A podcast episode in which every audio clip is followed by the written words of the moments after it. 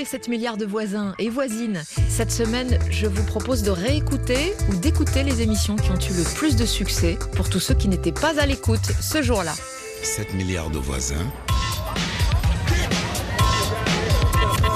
Avec Emmanuel Bastide pour les voisins et les voisines. Bonjour, bienvenue 7 milliards de voisins et de voisines. Aujourd'hui, quand les enfants quittent le nid, délivrance ou déchirement, un sujet dont on parle peu finalement, comme si cette étape de la vie prévisible, inévitable, n'en était pas moins parfois délicate, de voir partir les uns après les autres les enfants pour, euh, pour travailler, pour se marier, pour s'expatrier, bref, pour vivre leur vie d'adulte. En France, 35% des parents éprouvent ce syndrome du nid vide. Alors comment réinventer sa vie? On va en parler avec nos invités. Bonjour Béatrice Copper-Royer. Bonjour Emmanuel. Vous êtes psychothérapeute, psychologue clinicienne et vous avez publié il y a quelques années Le jour où les enfants s'en vont. Marie-Josée Dastré, bonjour. Bonjour. Vous êtes formatrice en communication interculturelle, mais vous avez raconté votre expérience personnelle dans Le Nid Vide, récit d'un mal de mère et petit guide pour parents esselés. On sera également en ligne avec le psychologue Mamadou Mbodj à Dakar au Sénégal qui nous dira si la maison se vide vraiment un jour ou jamais, avec l'accueil euh, notamment d'autres enfants du cercle parental. Les voisins et les voisines, on attend vos témoignages de parents désormais solitaires. Comment vivez-vous cette distance avec vos enfants en tant que mère ou père? Et quant aux jeunes générations qui ont pris leur envol, euh, évidemment, vous avez aussi la parole. Quelle est l'ambiance à la maison quand vous revenez le temps d'un repas? Appelez-nous pour partager euh, au 33 1 84 22 71 71. C'est aussi notre numéro de téléphone WhatsApp pour nous laisser des messages. Et puis ceux qui rêvent de partir, de quitter le foyer, mais qui ne peuvent pas pour une raison ou pour une autre, appelez-nous aussi, bien sûr, si vous rongez votre frein.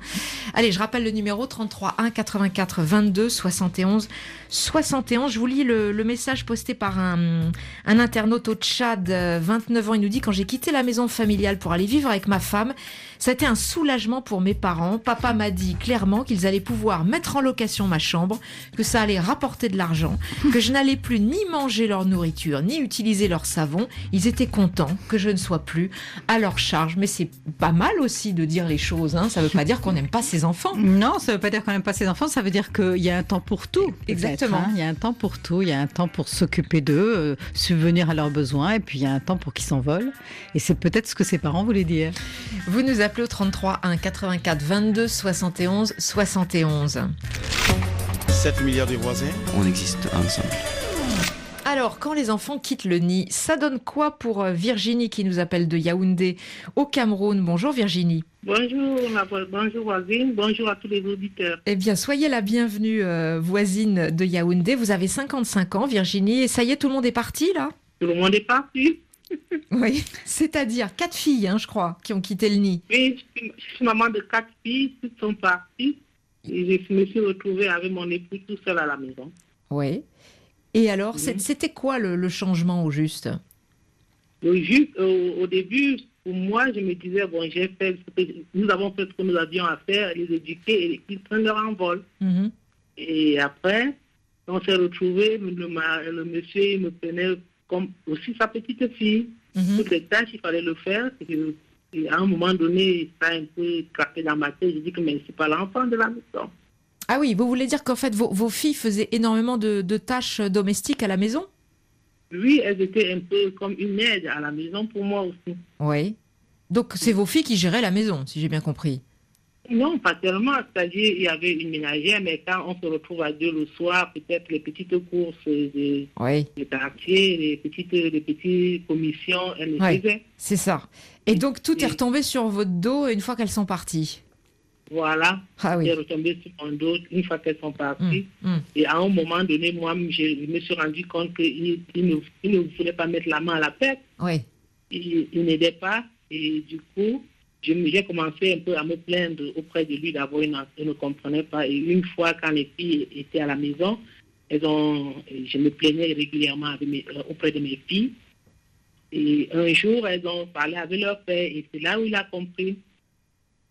Ah oui, donc en fait, c'est c'est vos filles qui servent un peu d'intermédiaire pour euh, pacifier la situation après leur départ, si je comprends bien. hein. Lui, après leur départ, à- à- quand ils étaient là, on était très complices. Chaque fois, on était ensemble au- à- en allant au travail, au Mm. retour, à la maison, on était ensemble, et du coup, ça crée un vide. Oui, c'est sûr. Béatrice Copper-Royer. C'est très intéressant. Euh, le témoignage de Virginie est très intéressant parce que, en fait, elle met en évidence euh, la, difficulté, peut-être après le départ des enfants, euh, pour le couple de se retrouver en tête à tête. Parce que les enfants sont un écran formidable. Et évidemment, le couple peut se perdre de vue. Et ce sont ces retrouvailles qui parfois posent problème. C'est un peu ce que nous dit Virginie, que tout d'un coup, elle, voilà, elle s'est retrouvée avec, avec un mari euh, euh, dont elle voyait peut-être des défauts qu'elle avait euh, un peu oubliés. D'autant plus quand effectivement les, enfants servent en quelque sorte aussi de, de tampon hein, pour régler les petits inconforts du quotidien sur le plan matériel, sur la marge de la maison avec trois filles. Hein. Moi, je trouve ça très intéressant parce que moi qui travaille beaucoup sur la dynamique d'équipe et la communication interculturelle, la communication entre les êtres humains en général, euh, quand on a un changement dans une équipe, en entreprise, on appelle un coach. On trouve que c'est normal, dès que le groupe se modifie, qu'il y a des nouveaux arrivants ou qu'il y a des personnes qui s'en vont, de réfléchir à la nouvelle manière dont s'instaurent les rapports. Dans les familles, souvent, ça c'est laissé comme si c'était quelque chose de normal. Bien sûr, c'est normal, ça ne veut pas dire que c'est facile. Donc là, la dynamique du groupe est complètement changée et il faut trouver des nouvelles manières de fonctionner. Virginie, ça fait combien de temps que la, dernière fille a quitté la maison chez vous? La dernière qui est partie, ça fait trois ans. Ah oui. Et donc aujourd'hui, ça y est, vous avez trouvé une vitesse de croisière euh, avec votre mari On a trouvé une vitesse de croisière, on a partagé les tâches, il s'implique de plus en plus parce que lui-même il a pris sa retraite. De plus en plus, il s'implique et on fait beaucoup de choses en commun. Eh ben, on voyage ensemble, on revient, on partage beaucoup. Et au bout de combien d'années de mariage finalement? Vous avez trouvé ça cette... fait quand même long, hein ça fait 35 ans. 35 ans, finalement, ça y est, l'égalité du couple est arrivée au bout de 35 ans. Eh ben, c'est formidable. Merci beaucoup Virginie de nous avoir appelé en direct de, de Yaoundé. Très très bonne journée à vous Virginie. Bientôt. À bientôt, Virginie. Tout de suite, je vous propose d'écouter le, témoignage en France, en région parisienne, de Daniel et Cécile, tout juste la soixantaine. Ils ont euh, raconté à Inès et Del Garcia le départ du dernier de la fratrie, Nicolas, 24 ans, qui a quitté le nid il y a cinq mois. Cette pièce servait de salle de jeu pour Nicolas quand il était là, qui maintenant sert de deuxième cave pour l'instant et qui devrait redevenir un bureau plus tard. Nicolas, donc notre fils, est parti là au mois de juin euh, pour euh, s'installer avec une amie. Je commence à ressentir le fait que, bah oui, il est vraiment parti. Et puis c'est le dernier à partir. J'ai pas eu de déchirement, il n'y a pas eu de soulagement. C'était vraiment, euh, comme pour Marion, ça s'est fait très progressivement. Donc on n'a pas eu un, choc d'une disparition. Et là, ils partent, c'est une nouvelle étape. Et racontez-moi comment s'est passé votre première euh, soirée en tête à tête une fois Nicolas parti Il n'y a pas eu de première soirée. Euh, on a eu une intimité, je dirais, progressive et, de plus en plus présente, mais il n'y a pas un soir où on s'est retrouvé devant notre assiette euh, à se regarder dans les yeux. Non, non. Disons qu'on avait déjà eu l'habitude de voir Nicolas sortir pas mal. il était souvent dehors, donc souvent on se retrouvait déjà tous les deux. Il rentrait, il sortait comme il voulait, il était chez lui, et nous, c'est pareil. Il n'avait plus besoin de notre présence. Donc quelque part, on n'avait plus besoin non plus de la sienne. On cohabitait d'une manière très intelligente, très bonne. Et donc là, on, entre dans la chambre qui a été initialement celle de Marion et qui ensuite est devenue celle de Nicolas. Tout à fait. Donc là, dans la chambre, il y a une bibliothèque avec beaucoup de mangas. Euh, un certain nombre d'instruments de musique, des guitares de différents types, guitare acoustique, guitare électrique, guitare basse, des amplificateurs, un piano, en dehors de posters ou de photos, en fait, on pourrait très bien s'imaginer qu'il y ait un, jeune garçon qui continue à vivre dans cette ah chambre. tout à fait, parce qu'en fait, il a emmené à peu près la moitié de ses affaires, mais il y en a encore ici, pas mal. Oui. Oui, Je repensais à l'histoire des sorties de Nicolas, enfin des retours tardifs après avoir euh, travaillé. Enfin, bon, moi j'avais tendance à toujours préparer les repas pour trois et à mettre une assiette de côté. Alors que là, maintenant, bah, je fais vraiment pour deux, quoi. c'est un peu une chose au début. Il a fallu que je m'habitue en faisant mes courses. Euh, bon, ben, je pense pour deux, hein, je pense plus pour trois. Et ça se sent au niveau du frigidaire parce que quand Nicolas était là, il y avait du jus de fruits, il y avait des yaourts, il y avait toutes sortes de, de, produits que lui consommait beaucoup. Euh, maintenant, j'ouvre le réfrigérateur, je le trouve plus triste. outre euh, les produits dans le frigo, qu'est-ce qui marquait sa, sa, présence ici? Bien sûr, euh, par exemple, il jouait de la guitare parce qu'il est musicien aussi, donc euh, il amenait une, une présence au travers de, de la musique qu'il écoutait ou qu'il jouait, enfin, ce genre de choses les contacts avec les copains aussi, les allées et venues, enfin des choses qui se font plus maintenant, quoi, c'est sûr. Ouais. On n'est pas tout seul, on est avec nos, nos, monstres. Deux chats qui sont bien présents à la maison. Et quelque part, sur le plan, c'est vrai, de, de, la présence, eh ben, ça amène quelque chose. Et c'est vraiment une compagnie aussi. Hein. Bon, alors tout de même, faut-il le reconnaître ou pas euh, Quand les enfants quittent le nid, c'est pas la folle ambiance à la maison, euh, Béatrice Copper. Non, c'est un, un gros changement. C'est quand même une étape euh, qui nous renvoie aussi à notre propre vieillissement. Donc, c'est jamais hyper réjouissant non plus. Et puis, c'est, dans les petits détails que la vie quotidienne change. Et ce témoignage le confirme. Dans le réfrigérateur, il y a moins de choses, il y a moins de bruit, il y a plus de musique, les portes ne claquent plus. Donc, c'est un vrai changement et je pense que ça ne laisse personne indifférent. Alors ensuite, il y a des émotions qui sont euh, avec des, des, intensités euh, très très variables. Ça va de, du simple petit passage à vide à la, à la franche dépression, ce qui est quand même plus rare. Hein. Mais ça ne laisse personne euh, totalement tranquille. Et en même temps, on n'en parle pas, Marie-Josée Dastré. C'est pour ça que vous avez voulu écrire sur le sujet. Oui, c'était vraiment la naissance du livre et comme ça, c'est-à-dire... Euh, euh, si vous dites à des amis, euh, je sais pas, j'ai perdu mon travail ou euh, je divorce, les gens ont beaucoup d'empathie et vous soutiennent et vous disent ma pauvre, etc. Et lorsque j'ai eu un vrai vrai petit coup de mou euh, au, moment du départ d'un de, mes fils pour l'étranger. C'est ça qui avait provoqué ce, ce nid chez moi. Les gens me disaient mais tu vas quand même pas te plaindre, c'est quand même normal. Et j'étais absolument d'accord avec ça. J'avais juste envie de leur dire que c'était difficile. Et là-dessus, il y avait un vrai tabou. J'ai trouvé quelques livres, j'ai trouvé celui euh, de, de, Béatrice, bien sûr, euh, et j'en ai trouvé d'autres, mais relativement peu de choses, et surtout, euh, tout était euh, écrit dans ce que moi je ressentais comme quelque chose, un processus, rentre dans un processus. Moi, ce que je voulais, ce que je veux vraiment, et je suis très contente quand des émissions existent sur Nivide, c'est dire aux gens, vous avez le droit d'être triste. C'est un vrai droit. Vous pouvez être un peu soulagé, ça va ensemble. Mmh. Et vous avez le droit d'être ça. triste. On peut être triste et soulagé. Oui, et que c'est pas un tabou. La seule chose, c'est que on, a tout à fait le droit d'être triste, mais je pense qu'il faut pas non plus faire peser sa tristesse sur les enfants, parce que euh, les enfants euh, peuvent être dans un sentiment comme ça, un peu de dette et de culpabilité qui est assez poisseux.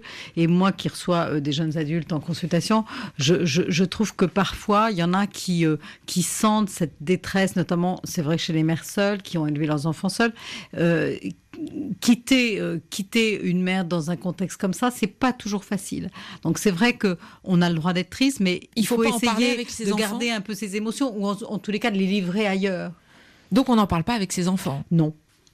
Ça les regarde pas finalement. Alors moi je suis pas tout à fait d'accord avec ça. C'est-à-dire vos enfants euh, ils vous ont lu vos, vos trois fils ils sont partis presque simultanément. Donc là ça a quand même été le gros trou d'air hein, chez ouais. vous. Mais ce qui est très intéressant pour moi c'est qu'ils étaient déjà partis quand j'ai fait mon évite c'est le moment où un tout à coup est parti à l'étranger pour se marier à l'autre bout de la terre.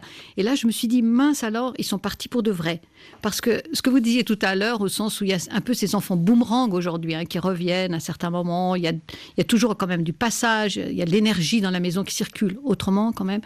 Et là, tout à coup, je me suis dit, tiens, c'est une autre forme de vie qui s'installe. Et c'est là, en fait, que euh, euh, la décompression, la décompensation s'est faite. Et je pense que quand on est triste, les autres le savent, les proches le savent ou le Je pense que l'exprimer, dire je vis un passage difficile et j'ai pas l'intention de m'y attarder. Pour moi, c'est assez OK et c'est d'être à l'aise avec ça si ça se produit. C'est vraiment ça pour moi le message en tant qu'individu. Vous avez reçu des réactions de femmes? Énormément. Alors, moi, ce qui m'a de femmes et d'hommes. Euh, alors, c'est intéressant parce que la question des femmes ou des hommes, pour moi, c'est ce que j'appelle le principal parent éducateur, c'est-à-dire celui qui, quelque part, a beaucoup organisé sa vie autour des enfants. Dans le monde que je connais, c'est principalement des femmes, donc je pense que c'est ça. En plus, il y a un message médiatique et social autour des femmes qui est une injonction quand même d'être une bonne mère, c'est pas rien. Donc je pense mmh. qu'on est pris entre cette injonction-là et puis le fait qu'on en assume des fonctions très fortes. Oui. Moi, je crois que c'est homme ou femme. En tout cas, les hommes, avis, les hommes n'en parlent quasiment jamais. Non, là, mais ils en parlent Déjà, quand une même, et- femme, elle a peur de passer pour une mère possessive, hein, si Ouais. elle se plaint. Parce que moi, les hommes que j'ai entendus, ils avaient aussi le sentiment du devoir accompli. Et ils étaient heureux, finalement, euh, d'avoir euh, mené leurs enfants euh, voilà, au, bout de, au, au- au bout du chemin. Et, et- et- et les, les voir s'envoler, c'était c'était une vraie satisfaction, comme s'ils avaient, fait, ils avaient bien fait leur boulot. Quoi. Mais ce que je veux dire aussi, c'est que c'est quand même très en lien avec son histoire personnelle. Euh, les, les, les, épreuves de séparation qu'on a pu avoir dans l'enfance, euh, la façon dont on est parti soi-même de, de chez soi, euh, Ça- ça évidemment revient à ce moment-là. Oui, oui, je crois que ça, ça pèse beaucoup. Je me rappelle un homme qui, euh, justement, avait été, avait perdu son père très tôt et avait été mis en pension très tôt parce que sa mère ne voulait pas la, le, garder dans ses jupons. Et euh, donc, avec en réalité une, angoisse de séparation extrêmement forte. Quand il avait euh, conduit sa, sa fille unique à l'université, euh, pourtant pas très loin, mais quand même à 500 km de chez lui, il, avait eu un, vrai passage à vide. Et donc, je, je crois que, homme ou femme, quand, quand on a vécu soi-même des épreuves de séparation et qu'elles sont plus ou moins bien liquidées, ce moment-là est un moment compliqué. Est-ce qu'il y a une spécificité des, des pays latins Euh, En France, les enfants partent vers euh, 23 ans euh, euh, en moyenne. Euh, Aux États-Unis, les enfants partent plus tôt. Euh, Les, aux États-Unis, les enfants partent du pays. Voilà, c'est ça. hein. donc euh, c'est quand même assez fréquent. En Angleterre, par exemple, euh, peut-être moins aujourd'hui, mais les enfants partent en internat euh, très très très facilement. Donc je pense qu'effectivement les pays latins sont plus plus sensibles à ce, à ce départ, peut-être parce qu'il y a moins de préparation. Mettre un enfant en internat aujourd'hui en France, c'est pas, plutôt une punition. Ça fait pas partie du mode de vie. 7 milliards de voisins, euh, vous nous appelez, on parle euh, des enfants qui quittent le foyer, la maison pour euh, travailler, pour vivre leur vie. 33 1 84 22 71 71. Comment le vivez-vous si vous êtes parent et que la maison apparaît de manière finalement relativement vide aujourd'hui ou si vous êtes, si vous faites partie des, des enfants qui partent, vous pouvez bien sûr nous parler de vos parents. Maman Maman Fais-moi un petit déjeuner J'arrive Je T'as pas 50 euros pour sortir ce soir Alors la piston, tu peux te cracher Ok, c'est pas grave. De toute façon, là, je suis sur un plan. Avec Bruno, on va monter une boîte, une start-up. Trop vieux pour savoir ce que c'est. Mais quand je serai à Silicon Valley, bah t'entendras plus parler de moi. Une boîte Du silicone, il va te venir péter le cou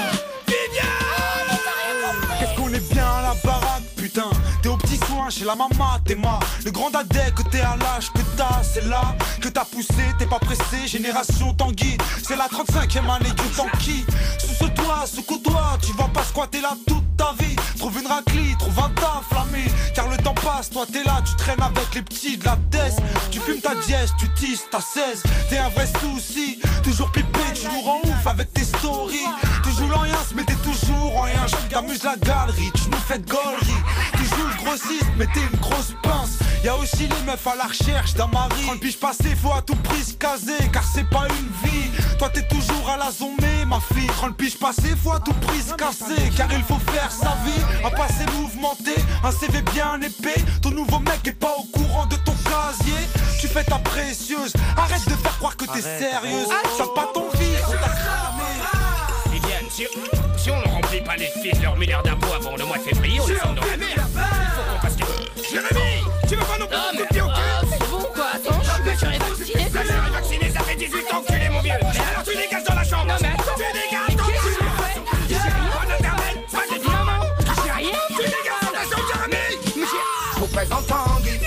Il y a aussi la génération Tanguy, hein, ceux qui euh, prennent racine, comme le chante euh, le groupe de rap Sniper. Euh, vous nous écoutez au 33 1 84 22 71 71 quand les enfants quittent le nid. Je vous lis quelques messages postés sur nos réseaux sociaux. Daniel à Kinshasa nous dit que bah, quand les enfants quittent la maison, c'est un plaisir pour les parents de voir leurs enfants voler de leurs propres ailes.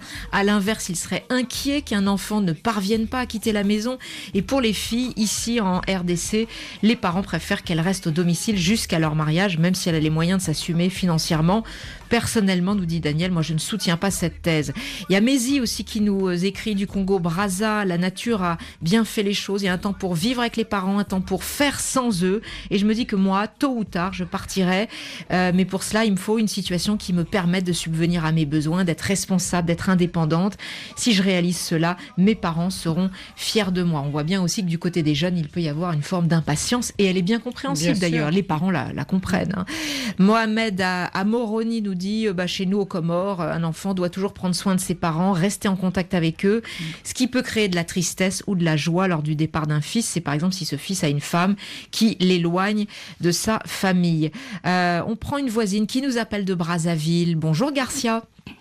Bonjour Emmanuel. Garcia, vous avez 37 ans et vous, vous avez quitté la maison il y a déjà pas mal de temps. hein. Vous aviez 30 ans Oui, j'ai 30 ans. J'ai eu 30 ans quand j'ai quitté la maison de mes parents. Mhm.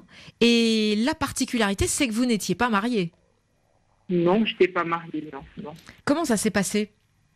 Euh, Ben, c'était pas facile parce que tout le monde a des yeux écartés. Quand vous dites que vous ne voulez pas rester dans la famille, on pense que pour une femme seule, euh, ne pas vivre en famille, c'est.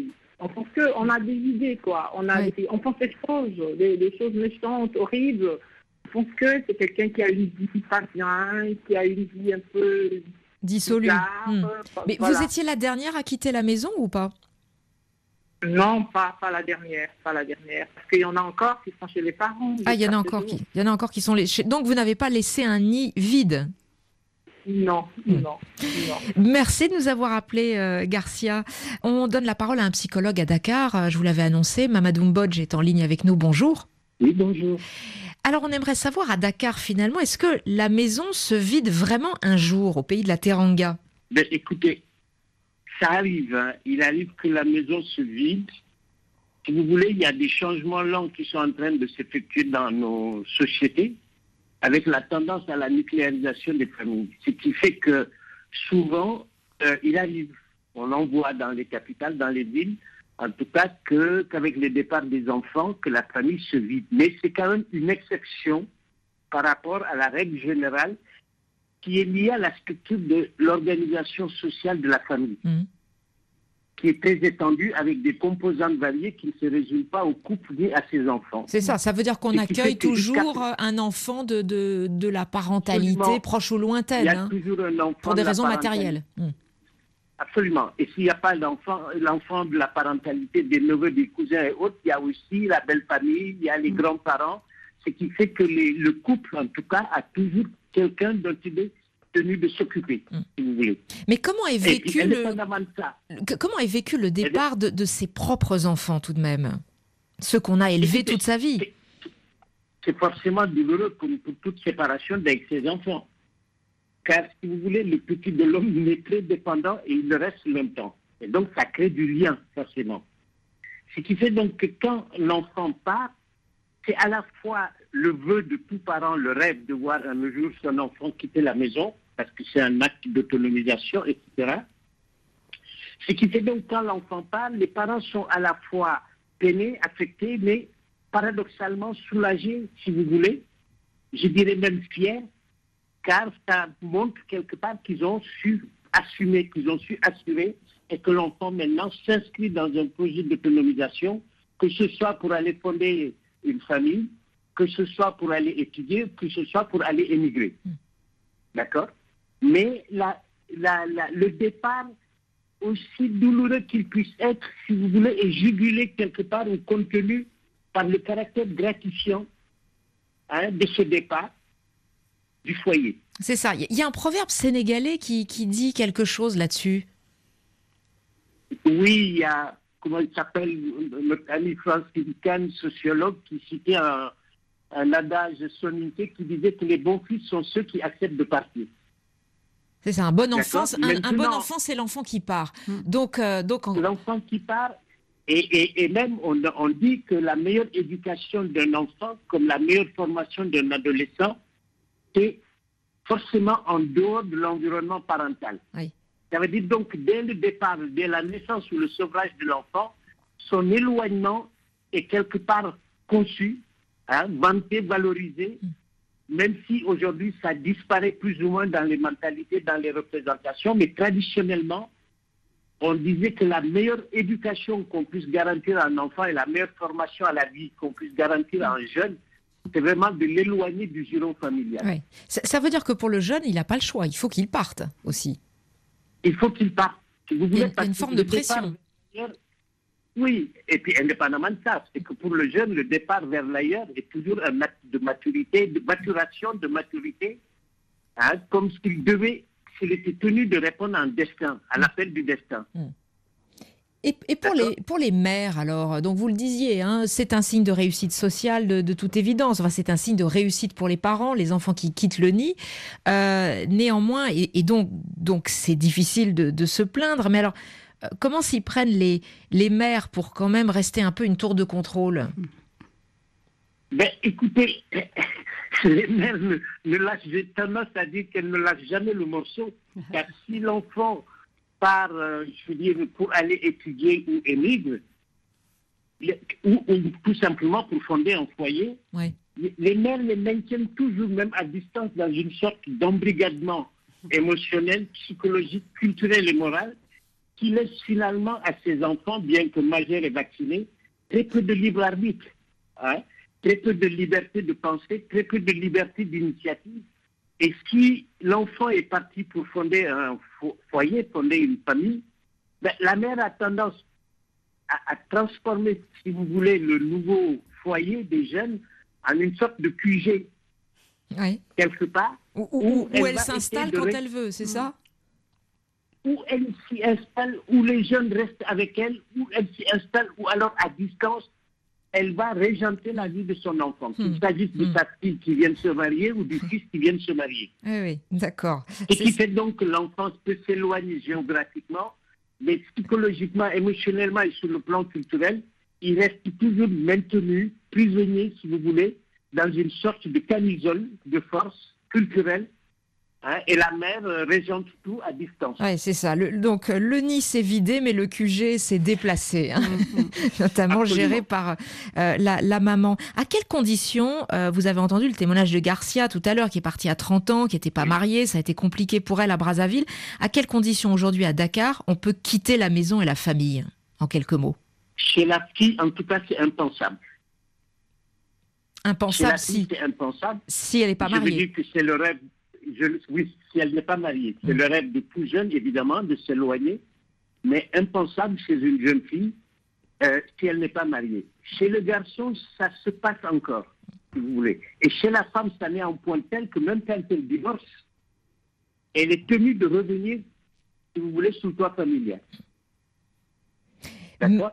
Donc l'éloignement, et, et, bon, bien sûr, avec le phénomène migratoire maintenant, on réalise que ce n'est plus l'affaire des, des jeunes hommes, c'est aussi l'affaire de femmes, hein, dans les pirogues, malheureusement. Mais je veux dire que ça n'est plus réservé, ça n'est plus la zone euh, réservée aux hommes, c'est aussi une initiative des femmes. Mais quand elles s'éloignent du giron familial pour vivre seules dans la même ville ou dans le pays, c'est difficilement concevable. Restez en ligne un instant avec nous, Madame Bodge. Marie-Josée Dastré souhaite intervenir. Oui, euh, c'est très intéressant. euh, J'imagine, enfin, je vois très bien que l'Afrique a d'autres manières de, de- de fonctionner. J'ai vécu quatre ans il y a quelques années, c'est c'est clair. Euh, en même temps, je pense qu'il y a un vrai message que nous, on peut donner. Et quand je dis nous, ça peut être les psychologues, la société en général, les médias, tout, autour de justement, euh, pour, les, pour les femmes, de se prendre ce droit de devenir autre chose, le droit de ne pas plaire, le droit de créer des rapports d'adulte à adulte avec les enfants. On parlait tout à l'heure du poids éventuel qu'on fait peser sur les enfants en exprimant sa tristesse. Je pense que euh, si on donne aux femmes cette- ce droit moral et, et social de pouvoir devenir autre chose, de pouvoir exprimer autre chose, de pouvoir se transformer en autre chose. Je pense que là, elles auront peut-être moins ce besoin, ce désir ou cette pulsion que, que- qui est très bien décrite hein, par notre collègue de- de- du Sénégal, euh, de, euh, de, de- de s'introduire, on va dire, dans, la- dans la famille des enfants. Garder Donc, des liens, mais avec d'autres types de C'est quand relations. même une oui. forme d'emprise. hein. C'est une forme d'emprise dont il est très difficile de se dégager. Et j'imagine que pour les enfants, euh, ça doit être euh, quand même un- euh, lourd, quoi. Mamadou Mbodj, merci beaucoup d'avoir été en ligne avec nous euh, de Dakar. Merci, très bonne journée à Dakar. Je précise que vous êtes psychologue. Euh, un voisin nous appelle de la même ville pour poser une question. Euh, Souleymane, euh, 30 ans à Dakar, bonjour. Bonjour. Vous avez une question à poser. Bon, j'aimerais savoir s'il y a une méthode à suivre ou bien s'il y a une procédure à suivre av- avant de quitter son enfant ou bien avant de quitter ses, ses parents, quoi. Parce que vous, vous êtes dans quelle situation là, Souleymane, actuellement? Bon, actuellement, moi, j'ai quitté mes parents, je suis à Dakar, mais parfaitement jusqu'à présent, bon, je n'arrive pas à avoir l'envie de rentrer sans rapporter quelque chose, quoi, même si j'ai l'air nostalgique. Je Ouais. ne sais pas comment la prouver, quoi. Mais vous avez quitté vos parents euh, qui habitent où Dans la même ville que vous? Non, non, non, mes parents, ils sont en Guinée. D'accord. Et vous avez quitté vos parents pour trouver du travail au Sénégal? Oui, oui, oui, oui, pour trouver du travail. Ou bien il y, a- il y avait certains même qui m'encourageaient bon, de partir, aller faire l'aventure, aller dans des pirogues. Ouais. Mais moi, jusqu'à présent, je n'arrive pas à faire cela. Quoi. Je ne sais pas, bon, qu'est-ce qu'il y a. Quoi. Qui vous encourageait, vos parents ou d'autres personnes de votre entourage à tenter l'aventure, comme vous dites? Bon, bon, mes parents m'encouragent, mais indirectement. Ils, chaque fois, ils me disent Regarde ce que tes amis ont réalisé, regarde ça, regarde ça. Et toi, jusqu'à présent, bon, une fois, ça me dit Bon, une, fois- une fois même, ça m'est arrivé une fois de me suicider, mais j'ai dit Non, non, c'est pas une solution. Mais bon, je n'arrive pas à comprendre, quoi. J'aimerais savoir bon, pour- pourquoi certains parents en- encouragent leurs enfants à avoir tout écoute, quoi. Euh, Pourquoi certains parents encouragent certains enfants à partir C'est ça que vous voulez dire? Oui, oui, oui, oui. parce que non, parce que je me demande, euh, je, je me demande, en fait, vous, ça vous pèse d'avoir quitté vos parents, c'est ça, c'est douloureux pour vous d'avoir quitté vos parents, c'est ça que, que vous voulez dire? Voilà, moi j'ai, moi j'ai la nostalgie de les Ouais. revoir, mais, mais chaque fois si je les appelle, je dis je vais me retourner, ils me disent non, il faut que tu fais ça, Ouais. regarde tes amis ça, vous- se vous- réaliser, se réaliser. Vous ne pouvez pas exprimer cette nostalgie. Vous, vous ne vous sentez pas le droit d'exprimer cette tristesse et cette nostalgie que vos parents tout simplement vous manquent. hein. Oui, oui, c'est ce que, c'est le problème que j'ai actuellement. Mais est-ce que ça vous empêche de vivre bien? Est-ce que c'est- c'est c'est une tristesse qui vous empêche d'être, de travailler, d'être, d'être heureux? Non, le, le problème actuellement, c'est la nostalgie que, que, que j'ai, mais le problème, la famille ne m'arrive pas à comprendre. Pour, pour eux, d'abord, il faut que je, je gagne quelque chose av- avant de se retourner. Hmm.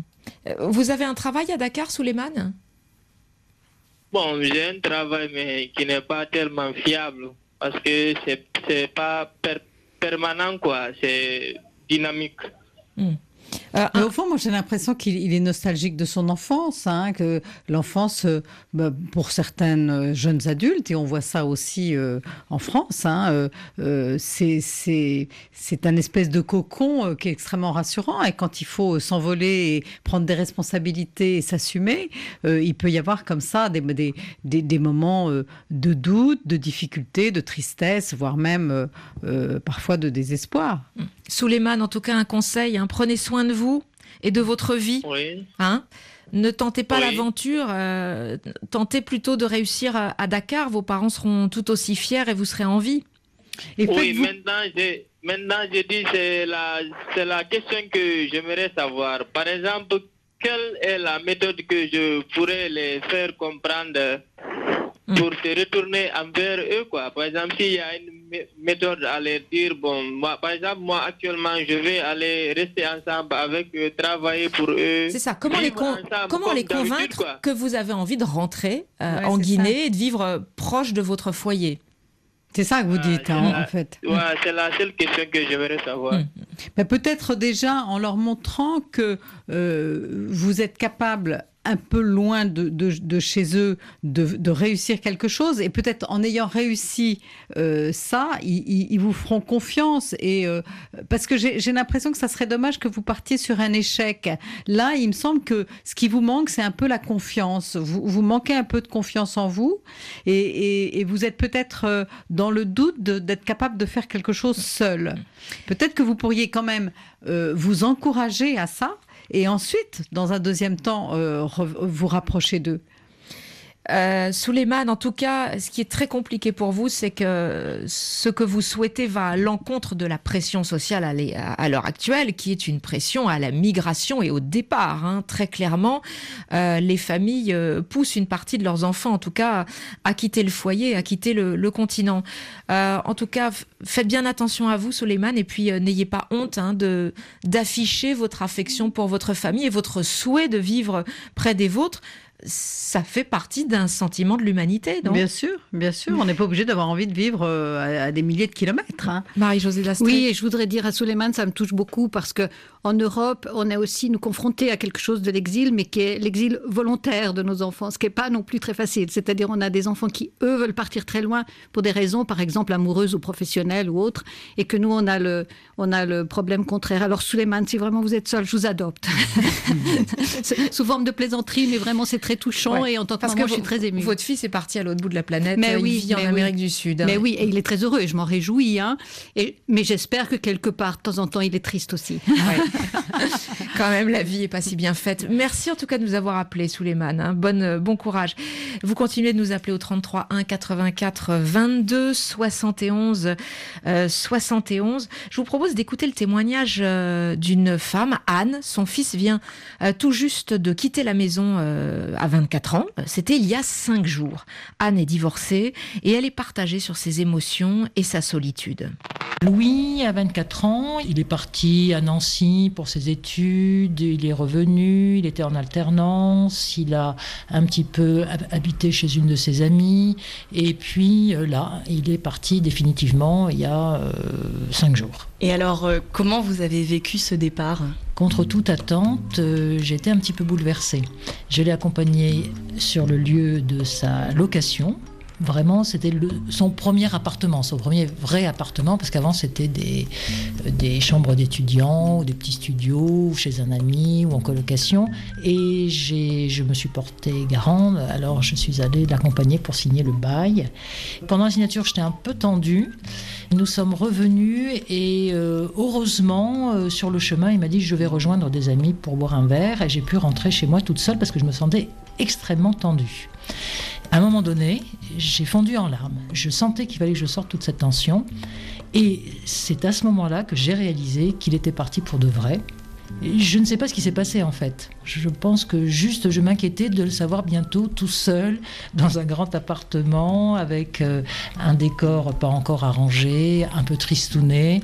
Et je pense que je m'inquiétais pour lui plus que pour moi je réalise que cet enfant, je l'ai porté jusqu'au bout. Euh, je suis fière de lui et ça, et ça me bouleverse, mais pas de tristesse. Ça me bouleverse parce que euh, voilà, c'est une mission accomplie et que et on passe à autre chose. Et pourquoi euh, cette inquiétude, elle vous avait pas gagné les autres fois où il avait vécu en colocation ou pour ses études à droite à gauche? Pourquoi là, à ce moment-là? Bah, Peut-être parce que sa chambre a été vidée. Il y a un sommier. seul, sans matelas, une chaise et, quelques débris. Donc c'était un peu tristouné. Enfin, je pense que quand j'aurai aménagé sa chambre en bureau, pour moi, joliment, eh bien, euh, voilà, ça sera que la, page sera tournée. Comment vous vous voyez euh, votre quotidien là à l'avenir? Oh, ben Ça, c'est très bien. Ça, je dois dire que j'ai de plus en plus euh, besoin de retrouver de temps en temps seule. Euh, de me poser, de prendre des repas comme je veux, voilà, et de voir euh, qui je veux quand je veux. Pendant quand même sept ans, j'étais euh, tout le temps sollicitée. Je trouve que je le suis encore beaucoup je réalise que j'ai pratiquement toujours habité avec quelqu'un. J'ai vécu deux, trois années seule dans des chambres de bonne quand j'étais étudiante. Et puis finalement, j'ai rencontré mon mari assez vite, euh, à 22 ans. On a très vite habité ensemble. Quand j'ai divorcé, je me suis retrouvée avec mes enfants tout le temps pas en alternance, tout le temps. Et donc, du coup, j'ai 60 ans et je réalise que j'ai besoin de faire cette expérience, de vivre seule, de me retrouver. Et puis après ça, on verra si j'ai besoin euh, à nouveau de vivre avec quelqu'un ou, ou, dans une communauté, on ne sait pas. 7 milliards de voisins, c'est sur RFI. Béatrice Copper-Royer, il y a aussi des femmes qui culpabilisent tout d'un coup de se dire bah, ce moment-là de ma vie, c'est pour moi, euh, je pense enfin à moi, je suis recentrée sur moi. Il y a une forme de culpabilité. Oui, je ne sais pas s'il y a une culpabilité, mais en tous les cas, c'est tout à fait légitime parce qu'au fond, euh, l'éducation des enfants et, la vie euh, avec des enfants, c'est est faite de, beaucoup de plaisir, mais aussi de beaucoup de contraintes. Et donc, il y a un souci permanent. Elle disait très bien, Anne, dans, son témoignage, combien c'est l'idée aussi de, de protection. Quand on a des enfants euh, avec soi, on on- on- on n'est jamais complètement libre. D'ailleurs, je trouve que quand on devient mère, on perd un peu l'insouciance. Et puis, quand ils partent, euh, il y, a, il y a finalement tout ce temps libéré et ce souci aussi euh, en moins. Donc, euh, il y a quand même un, un gain. Alors comment on fait évoluer euh, bah, sa vie d'abord, sa vie, et puis ses relations avec ses enfants, qu'il faut parfois réinventer? La première chose, il me semble, c'est euh, arriver à se libérer de la nécessité d'être utile aux autres. Euh, parce qu'il y a vraiment ça avec les enfants. Quelqu'un parlait tout à l'heure aussi de besoin. euh, Ils n'ont plus besoin. Euh, C'était euh, ce couple. Et le monsieur disait, il n'avait plus besoin de nous et on n'avait plus besoin de lui. Euh, alors, ce qui se passe aussi, c'est que dans, dans un, il y a une histoire de processus de deuil hein, à la fin de quelque chose. Donc, le deuil, la question, c'est d'arriver à l'intégration de ce qui se passe. Je pense que dans une transition comme celle-là, il faut passer de l'intégration à ce qui s'est passé, c'est-à-dire on intègre cette absence, et puis qu'est-ce qui se passe après? Et c'est là, à mon avis, que c'est très important de s'autoriser le rêve. Mais dans la question du rêve, du nouveau projet, surtout dans une société où tout a changé, je veux dire aujourd'hui, les gens qui arrivent à 50 ou 60 ans, on ne parle pas non plus 50 ans la ménopause. hein. Les femmes, souvent, quand même un peu secouées. Ça arrive souvent à 50 ans hein, que les enfants se- s'en aillent. Et ça aussi, c'est un joli tabou, hein, quand même, la ménopause. Mais une fois qu'on arrive donc dans cette euh, tranche d'âge où, statistiquement, on a encore euh, 30 ans devant soi, la question du rêve et de l'individualité et de cette liberté-là, elle n'est absolument pas euh, posée ou pensée. Et la liberté, elle a un coût. C'est-à-dire, encore une fois, est-ce que ce que je vais faire va plaire à tout le monde? Il y a une grande liberté qu'on peut donner aussi à l'enfant en disant, au fond, en formulant ou en tout cas en ayant en tête que peut-être tout ce qu'il va faire ne va pas vous plaire et que lui de son côté peut-être tout ce que vous allez faire ne va pas lui plaire. Et prendre cette liberté là et ben peut-être c'est pas si simple. Et l'exprimer avec ses enfants ou pas? Euh, Comment on réinvente ses relations avec Mais ses moi, enfants? justement, c'est ce que je voulais dire, c'est que je trouve que, et ça, je- ça, ça devrait réconforter euh, les parents dans le, dans le désarroi aujourd'hui, c'est que je trouve que les rapports euh, des parents avec des enfants adultes, mais c'est formidablement agréable. On, est justement euh, épargné euh, des, vrais soucis, euh, d'un quotidien qui est quand même pas toujours aussi réjouissant que ça, et ils nous apportent leurs expériences, leur vie, leurs compagnons, leurs compagnes, leurs enfants quand ils en ont. Donc, je veux dire, il y a un énorme gain aussi à avoir des enfants qui deviennent adultes. Donc, réjouissons-nous aussi. On n'a pas parlé de, de, de l'enfant et de l'effet boomerang quand les enfants reviennent. Alors, on en avait beaucoup parlé au moment de la crise financière de 2008 et, et où l'Europe du Sud était particulièrement touchée par euh, le chômage des jeunes qui atteignait des sommets, notamment en Espagne, en Italie, au Portugal, où euh, il y avait des enfants qui revenaient euh, vivre à la maison chez leurs parents. Néanmoins, avec l'augmentation des prix des loyers dans les grandes villes en Europe, notamment à Paris, c'est un vrai problème. Où est-ce qu'on en est aujourd'hui dans psychologiquement euh, Où en sont les parents C'est c'est pas c'est c'est pas très facile pour un jeune adulte de 25, 26, 27 ans voire plus d'être contraint de repartir chez ses parents parce qu'économiquement il peut il n'arrive pas à, à Ou s'assumer. contraint de rester, de ne pas partir, Voilà, bien qu'il ait un, de- de un- ne un rester boulot. parce que euh, on, on- on sent bien, enfin quand on quand on est parent euh, et qu'on a des enfants hein, qui deviennent adultes, on sent bien que la cohabitation, elle n'est pas non plus euh, aussi naturelle que ça. On, est obligé d'avoir une espèce de, de, de, enfin des règles familiales et en même temps elles sont plus du tout adaptées à des adultes. Je veux dire, ça ça, ça Sans parler des enfants qui ont une vie de couple euh, sous le toit des parents. Voilà, exactement. Donc tout ça s'accorde beaucoup moins bien et, et, euh, je pense que c'est une souffrance pour, euh, euh, pour ces jeunes qui sont, qui sont contraints. Marie-Josée Dastrès, qui a eu, euh, puisque vous avez écrit sur vos trois fils qui sont partis, ce qui a eu un moment donné où, euh, bon, bah, vous avez souhaité aussi qu'ils partent? Ah, qu'ils partent. euh, euh, j'ai souhaité qu'ils partent. Oui, c'est-à-dire en fait, je les ai élevés pour qu'ils partent. hein. Je crois que vraiment l'éducation, c'est euh, voir un enfant qui peut déployer ses ailes, être libre et euh, partir là où il a envie. C'est quand même une immense réussite. Donc je pense que c'était vraiment. On a vécu en plus beaucoup à l'international. C'était une évidence. hein. Sur la question de l'enfant boomerang, en plus, je crois qu'il y a vraiment ce que les gens disent et puis ce que les gens ressentent. hein. Moi, j'ai vu sur des salons des femmes me tomber dans les bras en pleurs, tenant un discours en société, puis euh, disant d'autres choses. Un peu comme, vous savez, à la sortie de la maternelle, euh, quand on parle entre parents, votre enfant est toujours génial, et puis quand vous arrivez à la maison, c'est un peu plus crise quand même. Donc, je crois que dans le cœur des gens, il y a aussi dans ce que je vois autour de mes amis, autour de moi. J'ai pas eu d'enfant vrai boomerang comme ça hein, pour l'instant. Mais il y a aussi une vraie peur de ça. Je crois que les parents, une fois que c'est fait, ils n'ont pas envie. Alors bien sûr, Ah, eh ils ont leur cœur parce que ça, signe aussi pas un, ça signe un, ch- un échec, une Bien difficulté, sûr. euh, tout simplement, Bien une sûr. difficulté Alors, financière pas- pour les enfants oui, de, s'assumer. Pas hein. forcément. hein. Enfin, moi, j'ai vu d'autres cas où c'est simplement ils se sont dit tiens, on est mieux euh, à la maison que Ah oui. forcément. Oui, euh, voilà. C'est un Là, peu l'exception, voilà. je pense. Oui. parce Non, non, que- je l'ai vu, En hein, général, c'est quand des difficultés Quand financières. ils ont goûté, moi j'en ai vu plusieurs, même ceux qui par exemple partent pour leurs études un an et puis sont contraints de revenir avant de trouver du boulot, et ben le retour est pas toujours facile. Hein. Une auditrice nous appelle de Madagascar, Antananarivo. Bonjour Véro. Bonjour. Vous avez 33 ans. Mhm. Et alors, où en êtes-vous aujourd'hui? Alors aujourd'hui, j'appelle euh, mes parents de temps en temps et euh, je vais les voir de temps en temps. Sinon, ils viennent me voir. Vous avez quitté la maison à 22 ans, c'est ça? Oui, c'est ça. Mhm. Et vous avez vécu au Japon? Mhm. Vous êtes marié Oui. Mais euh, finalement, euh, est-ce que vous avez coupé le cordon ou pas? Alors au début, non, j'ai pas du tout coupé le cordon. Oui. Euh, même au Japon, donc j'appelais les parents tous les jours et puis revenu au pays, je les voyais tous les jours et je les appelais tous les jours sinon. Et, et- et aujourd'hui, alors, qu'est-ce qui vous a permis de, de couper le cordon? Est-ce que euh, vos par- vous aviez peur que vos parents soient tristes finalement de votre départ? Oui, parce que j'étais la dernière à partir. Et donc je me sentais un peu responsable de savoir s'ils vont bien, s'ils ont tout ce qu'il faut.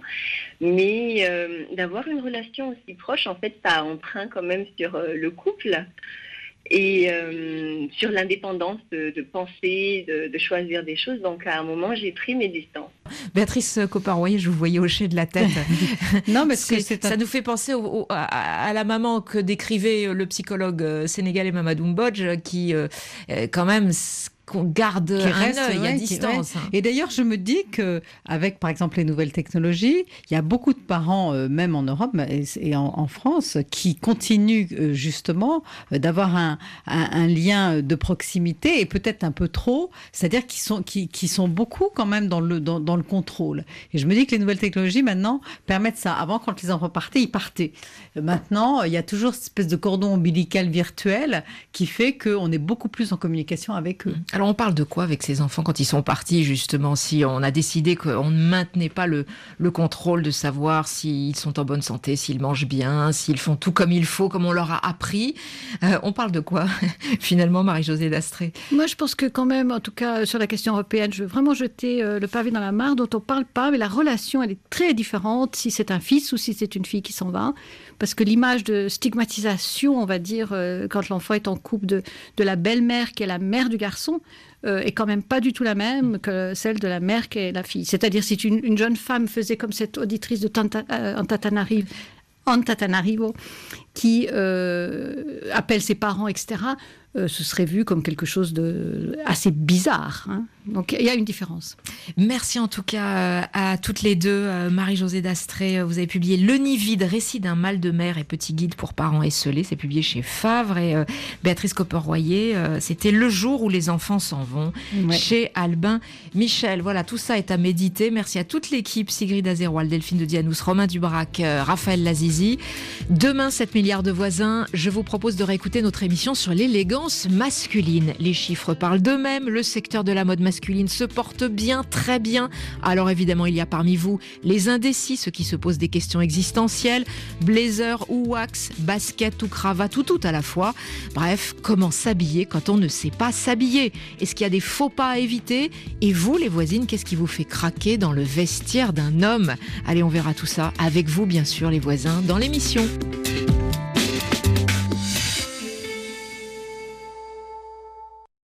musique